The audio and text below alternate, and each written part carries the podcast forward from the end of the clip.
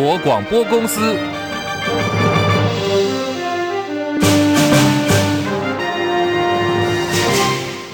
大家好，欢迎收听中广新闻，我是黄丽凤。新北市板桥一间私立幼儿园经传喂食幼童不明药物，导致了二十八名幼童药检，至少有八人被验出了巴比妥、苯二氮平类等违禁药物残留。十七名家长提出告诉，被批评处理不够积极的新北市政府，今天化被动为主动，比照了新冠疫情模式开记者会说明，同时开放媒体提问。现场呢有三名市议员不请自来，跟主持说明会的新北市。副市长刘和然唇枪舌剑，刘和然最后允诺，下个礼拜二会在新北市议会进行专案报告。不过这场记者会当中，新北市长侯友谊没有出席，引发外界热议。副市长刘和然表示，分层负责是由他来统筹的，侯友谊会在不同的场合表达态度跟看法。至于侯友谊本人，昨天晚间在出席政治大学演讲活动的时候，他为保护小孩不周两度鞠躬道歉。深深的给大家致歉。向孩童家长道歉，向孩童家长道歉，向新北市民道歉。因为这个事件让我们痛心疾首。既然有老师的这个行为让孩子们受到这样一个伤害，让家长惶恐不安，也不但自责，做的不够好，不够周全的保护孩子，我真的。深深的抱歉，我要在这里再度给大家深深的一鞠躬。我们要一起努力保护孩子，捍卫孩子的健康，永远是我们不变的责任。对于新北市发生了骇人听闻的幼儿园喂药案，行政院长陈建仁说，任何的施政都要见急履及，马上来。他同时点名新北市长侯友宜跟新北市政府处理这件事情确实有延误。那这件事情我们也可以看得出来，他们啊在处理这件事情上确实有所啊延误。那我们也希望呃啊侯市长跟新北市政府哈啊都能够啊。在呃积极的啊亡羊补牢哈，勇于认识。我希望啊新北市政府哦要负起责任来。行政院长陈建仁点名批评新北市政府有话要说，对被指事件呢发生在四月份，市政府处理延迟。新北市政府教育局局长张明文举证，他清查了公文系统，四月份完全没有相关的陈情案。有鉴于事件引起了社会的高度关注，从即日起，新北市政府每天早上十点半会定期开记者会说明，就算是礼拜六、礼拜天也会发布新闻稿来做说明。新北幼儿园学童体内被验出了巴比妥跟苯二氮平类等药物的反应。中原大学生物科技学系副教授、毒理专家张明威老师说，巴比妥呢是管制类的麻醉药品，成年人都不能够随意使用，竟然呢还用在孩子身上，这对于发育当中的孩子会引发神经毒性，严重时可能会造成大脑发育不良。怎么有人心肠这么狠？另外，中山医学大学附设医院的儿童急诊科主任谢宗学医师也。也说这些药物是可能致死的高风险药物，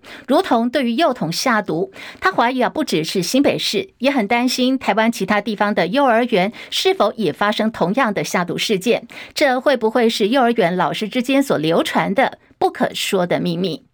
民进党性骚事件连环爆，进一步引发了台版的 Me Too 风暴。国民党台北市议员钟佩君昨天晚间指控宅神朱学恒在去年的一场餐会当中对他两度强吻，还扯说反正你明天也不会记得，让他气到全身僵硬。朱学恒呢，虽然立刻在直播当中道歉，也无限期停止了公众活动，不过他昔日敢言的正义人设已经完全崩坏。钟佩君今天没有公开露面，只透过媒体群组表示。是说他想说的，昨天晚间都说了。另外一起是时代力量的护台胖犬刘世杰被指涉，过去他在担任公务员期间曾经对女性性骚扰。受害者表示，他声称了自己是民进党立委范云的爱徒。刘世杰关闭脸书神隐，稍早他已经跟时代力量递交了退党的声明。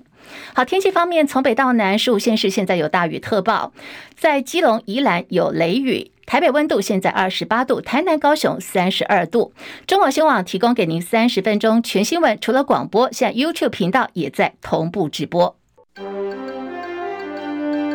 中广新闻网 News Radio。现在时间来到十三点零六分，我是黄丽凤，欢迎大家继续收听新闻来一点三十分钟全新闻，让您轻轻松松可以掌握今天的重要新闻、财经、政治、国际、民生一次掌握。好，非常谢谢听广播的朋友，也感谢您正在看 YouTube 直播，都请大家帮我们按赞、订阅、分享，多刷留言板，帮我们扩大触及率哦，非常需要大家的帮忙。在今天广播部分，我们会在一点二十九分的时候，会跟广播朋友们先说再见。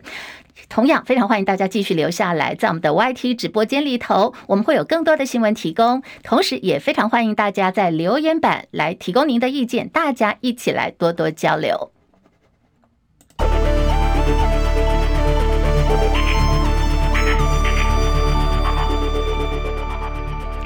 新台币兑换美元升值零点一分，来到三十点七五九兑换一美元。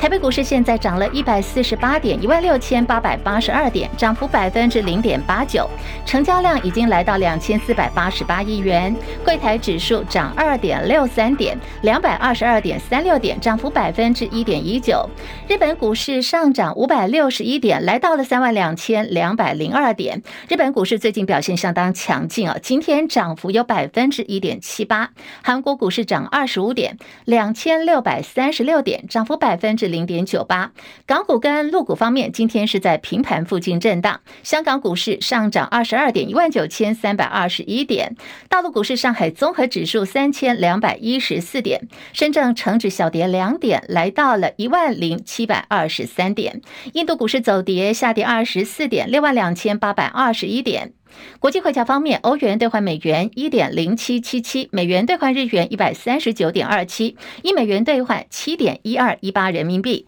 黄金价格最新报价每盎司来到了一千九百六十三美元。以上是最新的财经资讯。我们刚好提到，在今天台北股市表现相当强劲哦，现在盘中是涨了一百三十七点。好，对于说这个 AI 股点火，台股竟扬了一百多点，我们来听听法人最新的分析跟看法。张佳琪报道，美股上扬带领台股多头重新夺回主导权，电子股群起上攻，尤其 AI 族群以及高价股回神，最是振奋投资信心。伟创冲上台股成交量低大，强涨百分之六以上，一马当先。广达盘中攻到一百三十二元，亮灯涨停。主要是因为外资分析师直指 ODM 厂受惠于 AI 伺服汽车用的发展，会迎来大爆发期。点名台厂受惠者是伟创及广达。华南永昌投顾董事长楚祥生表示，AI 股休息一小段时间，如今又往上走，但多数并没有突破先前高点。加上美国联准会即将召开会议，投资人追价要留意风险。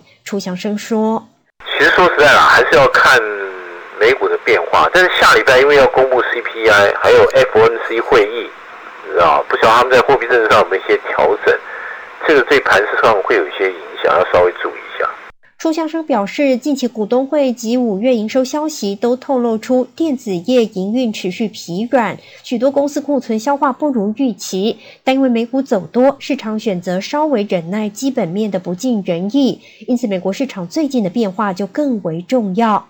中广记者张佳琪台北报道。好，来关注的是美台之间的一个最新情形。美国联邦参议院外委会通过一项保护台湾与国家韧性法案，要求国务院等机构就中共侵台拟定制裁的策略。而法案接下来的是要送到参议院全院来进行审理。戚海伦报道。美国联邦参议院外委会以口头表决方式无异议通过了七部法案和决议案，其中也包括保护台湾与国家韧性法案。这项法案是由共和党籍参议员卢比欧和民主党籍参议员皮特斯在三月底提出。法案要求美国国务院、国防部、财政部和商务部等联邦机构提出全面制裁策略，帮助美国和盟友拟定因应中共如果入侵台湾、侵犯台湾领土完整性等胁迫性行动的政策。针对部分议员疑虑，法案通过的版本增加了两条声明，强调不应该解读为美国一中政策有所改变，也不应该把法案内容解读为使用武力的授权。参议员卢比欧呼吁美国国会持续坚定贺阻任何对台湾的侵略。法案将送参议院全院审理，参众两院要通过同样版本，才能够递交美国总统签署生效。记者戚海伦报道。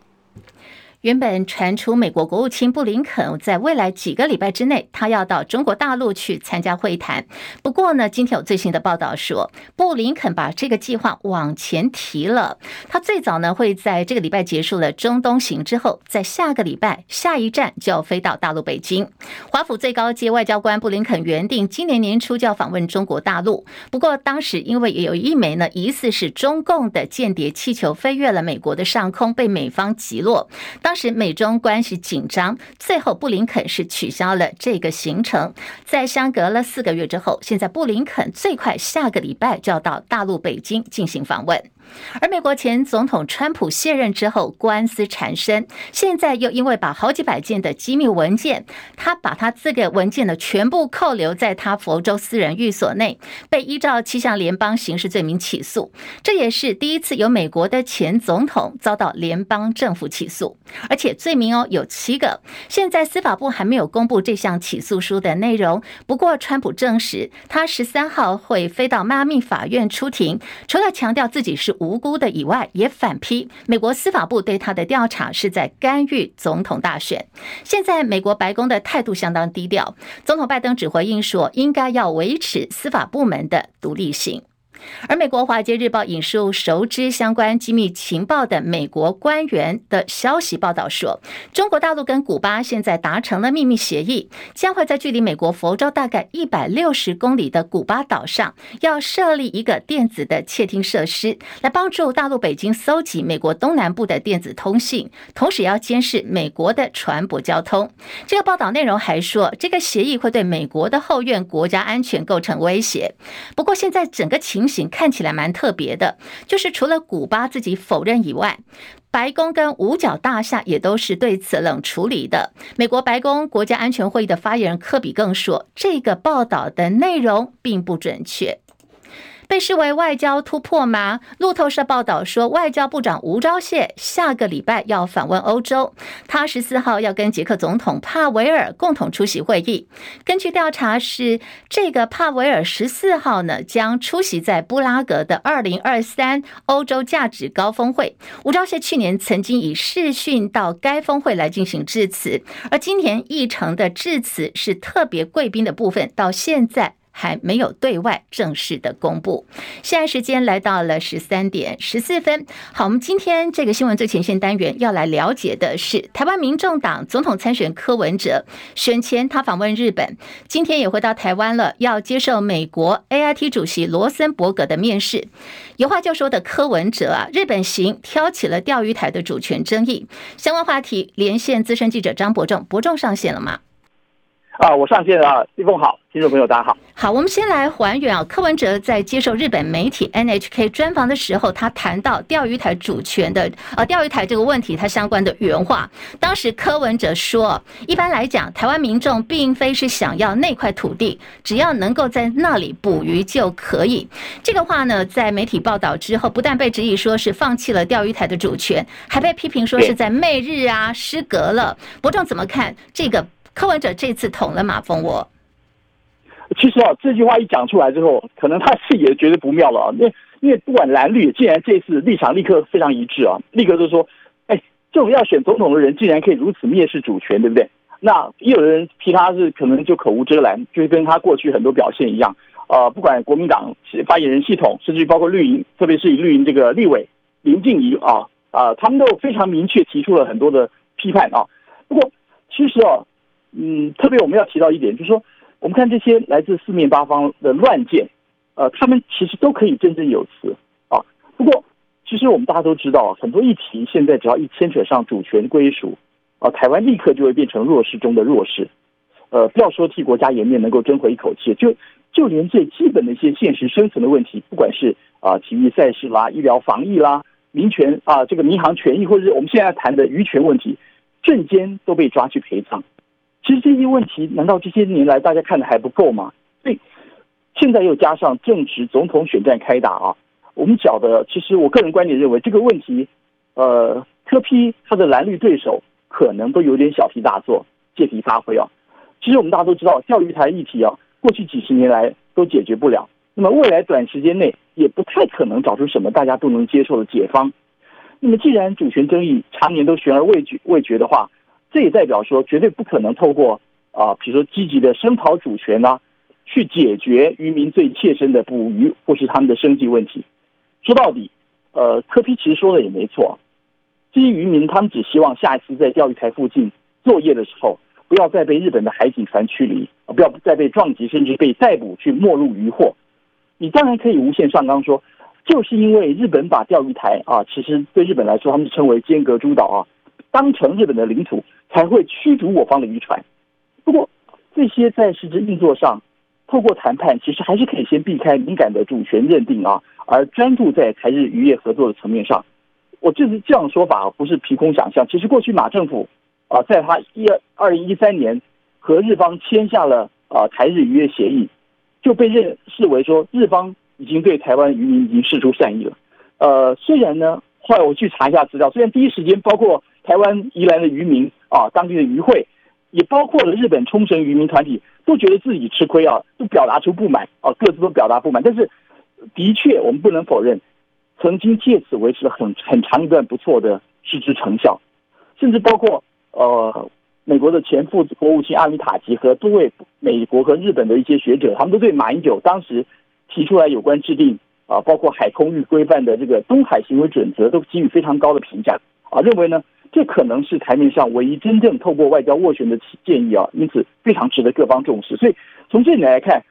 马英九提他马英或马政府任内提出了台台日渔业协定啊协议啊，其实有它的一一个基本的价值在啊，那么。话说到，其实我们知道近年来，因为中共不断在东亚、南亚升高武力恫吓，呃，所以让台日双方都感受到唇亡齿寒的相互依存感。那么，执政民进党呢，当然也没有选择必须要导向美日阵营。如果照道理来说，台日关系，呃，他们应该是很密切。那么，如果在这种关系密切下，理应让过去彼此的一些争议能够趋缓，甚至是暂时搁置。不过，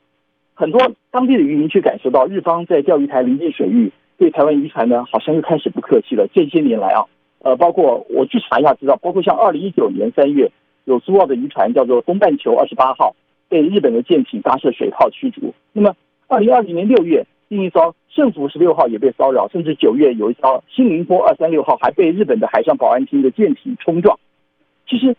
这些是不是都凸显出蔡政府在目前亲日的大战略格局下？连带也让台湾渔民遭到日方不当的对待的时候呢，政府不敢再为出面据理力争，啊，呃，所以这些问题其实，呃，我们其实都应该深思啊。就是说，现在渔民的感受，或最近这些事情重新变成议题，让柯 P 有必要千里迢迢跑到日本去向日本的媒体发表这些看法，是不是也代表最近这些问题又重新在存在在台湾的基层的渔民他们的实际感受，而政府可能因此忽略。我我觉得问题可能出在这个地方。嗯嗯，好，非常谢谢伯仲呢所提供的观察跟分析。好，明明就是总统参选人啦，不过柯文哲呢，他还是说出了有关于钓鱼台主权的呃相关的这个话，引发了大家的讨论。那么后续对于二零二四总统大选这个钓鱼台方面的议题，可能的后坐力。值得后续来做观察。不过现在呢，柯文哲人士回到了台湾，今天马上要接受的是美国 AIT 主席罗森伯格的面试。在这个他担任台北市长任内，有一个案子哦，现在也被现任台北市长蒋万拿出来，决定要来进行调查。来看的是蒋万昨天在台北市议会接受质询的时候说，前市府也就是柯文哲市长任内，当时选在议会休会，新旧市府交接的时候，进行了悠游卡公司。登新贵的这个相关程序很难没有疑虑，所以蒋万安说他已经指示了秘书长李泰兴，邀集了悠游卡公司、交通局、法务局，现在要来进行全面性的通盘了解。蒋万安在议员的追问下也说，如果查有不法，就要移送政风处查处，是非常的赶哦，在这个时间点，所以我我第一个感觉，哎，怎么这么仓促哦？这么短短的时间就做了这样重大的决定，好，所以看了一些资料，发现是在去年底，也就是新旧市府交接的期间，而且刚好也是议会休会的时候，所以我想这个部分为什么会这么急着要做这样的决定，然后在一月初一月三号哦就新贵，哦，所以这个部分的确。我想不管对市府或议会来讲，很难没有疑虑。好，蒋安的话说的挺保守的。他除了说很难没有疑虑以外，他也坦言这个事情对他来讲呢，他也觉得很惊讶。我们来看看由台北市政府所提供的资料。台北悠游卡公司是在去年十二月二十一号，台北市政府看守阶段提出了公司股票申请挂牌新柜，当时的市长是柯文哲，火速批准通过。那么今年元月三号已经是政权交接了，是以每股新台币五十块钱登录了新柜挂牌，多的。台北市议员也在质疑说，柯文哲赶在卸任前夕火速批准通过悠游卡公司的这个上新柜的案子，内情恐怕不单纯。而且悠游卡公司登新柜属于重大政策，他们担心的是，一旦这个股权呢被稀释掉的话，台北市政府恐怕会失掉了主导权，悠游卡公司将会跳脱台北市政府跟台北市议会的监督。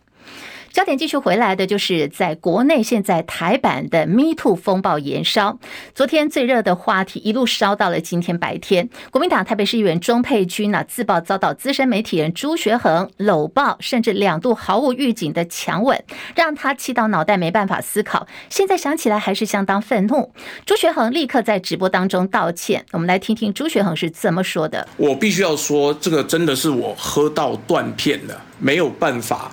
有足够的记忆跟足够的判断力，那所以我绝对承担所有的后续后果。喝到失去控制，真心就是我的问题。我对造成困扰的任何人，我都会诚恳的道歉认错，面对任何的后果。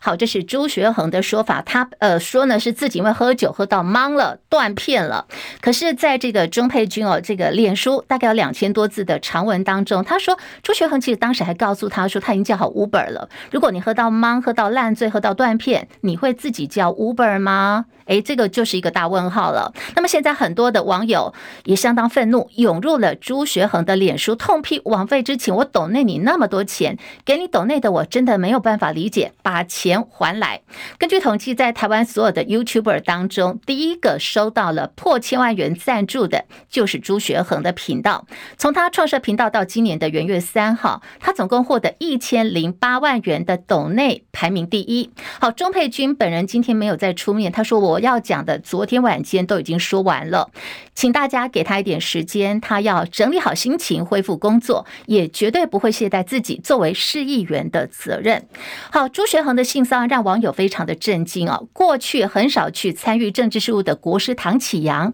他不但转发了钟佩君的贴文，而且唐启阳写下的这个文字哦，现在有一些猫腻，因为他意有所指的写下，是不是有些人暗中吸毒也快要被爆出来了呢？好，一个大问号。网友立刻很好奇啊，大家都在猜这个当事人的身份是谁，也认为这一次的性骚扰的风波才刚刚开始。好，现在国内的迷途风暴延烧，爆出了很多的性骚扰案件，从民进党内的女性党工被性骚扰，然后呢，波及到学界，然后烧进了校园，还有这个媒体圈了。那么，行政院长陈建仁今天表态了。会加速推动性平三法的修法。性平事件的发生，实际上不是单一的个案，而是需要更全面、更有系统的来处理跟解决。呃，性平三法的修法呢，我们一定会在这个下个会期一开议的时候呢，就立刻送进立法院。也希望朝野党团呢能够支持，让我们来避免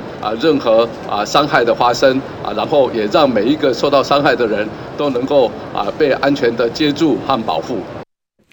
性平事件的这个相关焦点，大家都在关注当中。最近呢，还有一个是大家讨论的国内电力供应问题。先前和硕董事长童子贤主张以核电来减碳，而这个礼拜二的时候，台积电董事长刘德英更是直接说，台湾绿电不足，影响到台积电碳中和的目标。而政府净零转型大旗，对于绿电占比，二零二五年比重达两成的政策目标已经确定会延宕了。面临到国际上减碳的要求越来越严格。业界不但要担心的是供电能否稳定，更大的忧虑是我们的碳排可能会过不了关。张佳琪报道。